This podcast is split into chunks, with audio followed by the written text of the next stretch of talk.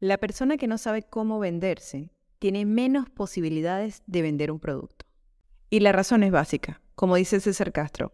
Primero compran al mensajero y luego al mensaje. Pero hay comerciales que este tema todavía no les termina de hacer clic. Creen que su único objetivo es vender su producto o servicio y ya.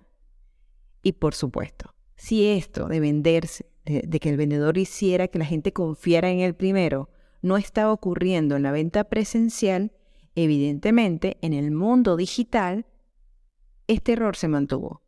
Porque el vendedor no aparece en ninguna parte de sus posts.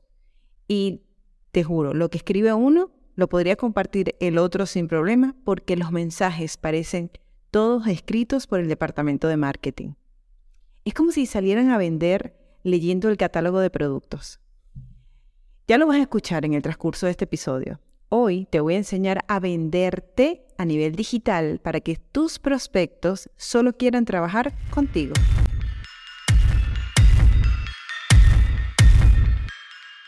Bienvenidos a Detrás de la Venta B2B, el único podcast que te acerca a los tomadores de decisión del sector industrial para dar a conocer qué aspectos evalúan a nivel digital en los proveedores. Aquí encontrarás entrevistas y herramientas para llevar tu proceso comercial al mundo digital. Detrás de la venta B2B con Karen Torres. Bienvenidos al episodio número 85 de mi podcast Detrás de la venta B2B. Hoy voy a enseñarte cómo vas a venderte a través del contenido que compartes en tus redes sociales. Hace unas semanas estaba dictando mi curso de creación de contenido y le pido a los vendedores que por favor me lean su último post. Y pasó justo lo que yo sabía que iba a pasar.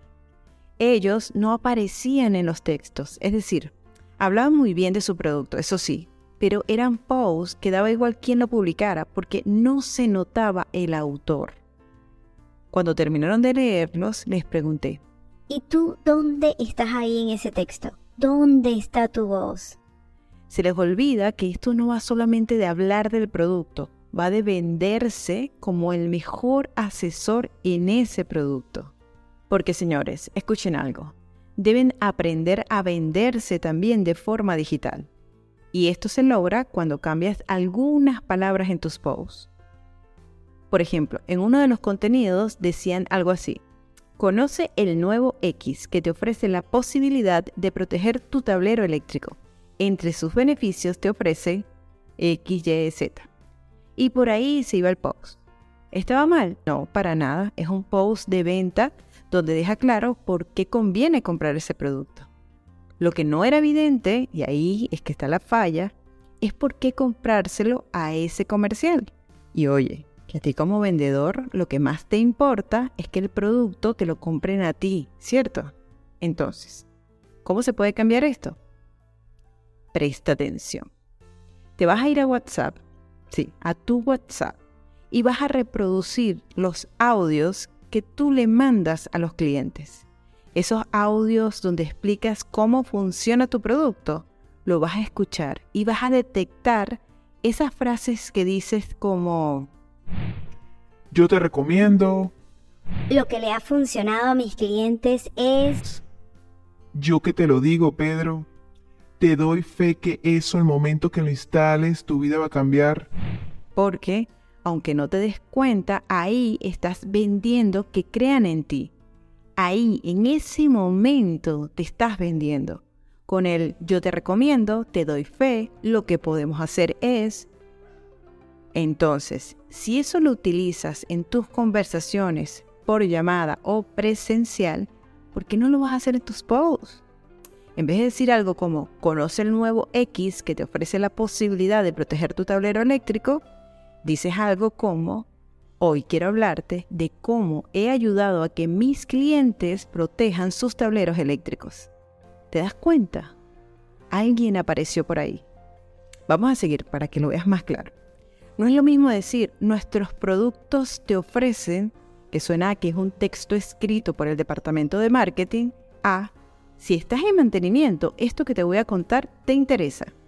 Porque ahí el vendedor está vendiéndose.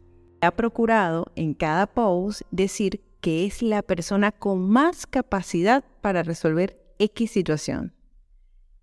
En vez de decir ofrecemos soluciones, ofrecemos soluciones para tu negocio, dices lo que te ofrezco para que soluciones ese problema es, aunque el negocio no es de ese comercial, él escribe con la convicción de que la empresa y él son lo mismo. En vez de lograrás, dices te ayudaré a lograr. Tu aparición en esos textos estará en los detalles. Lo importante es que busques aparecer en los posts que compartes, no solo al final cuando dices contáctame, no. Quiero que aparezcas siempre, porque eso te vende. Te vende como el más capacitado para resolver ese problema. Además te ayuda a construir confianza, a generar credibilidad y hace que te compren a ti. Aprende a venderte. Es la primera tarea que tienes como comercial. Esto aplica para la venta presencial y para la digital. Como dice esta frase que me gusta mucho, las personas le prestan más atención al que da testimonio que al que sabe.